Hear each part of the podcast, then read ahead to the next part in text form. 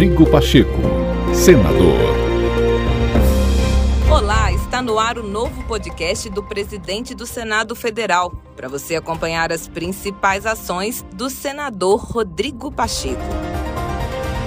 O presidente do Senado Federal, Rodrigo Pacheco, reafirmou nesta terça-feira, após reunião com o presidente do Supremo Tribunal Federal, ministro Luiz Fux, que é fundamental o diálogo entre os poderes, para que o acirramento eleitoral não gere anomalias que atrapalhem essa relação.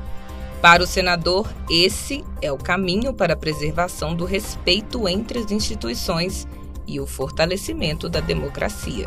No momento em que nós temos esse ambiente um tanto conturbado, nós precisamos manter esse diálogo, sobretudo com o objetivo de preservação da democracia, de preservação das instituições, do estabelecimento da cultura do respeito entre os poderes e da busca desse respeito da sociedade para com as instituições. O que nós não podemos permitir é que a disputa eleitoral, o acirramento eleitoral se reflita na boa relação que obrigatoriamente tem que ter Poder Legislativo, Poder Judiciário e também o Poder Executivo. Se permitir falar sobre intervenção militar, sobre atos institucionais, sobre frustração de eleições, sobre fechamento do Supremo Tribunal Federal, essas, repito, são anomalias graves que precisam ser contidas, rebatidas com a mesma proporção a cada instante, porque todos nós, todas as instituições, têm obrigação com a democracia, com o Estado de Direito e com o cumprimento da Constituição.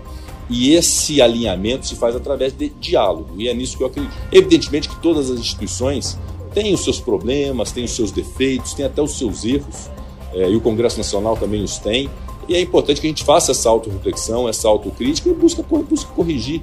Então, é através desse diálogo em que haja apontamento de dificuldades e de erros que a gente encontra essas soluções. O que, repito, não pode faltar é a falta da conversa, né? é, é não ter conversa, não ter o diálogo na busca desse alinhamento. Rodrigo Pacheco, senador.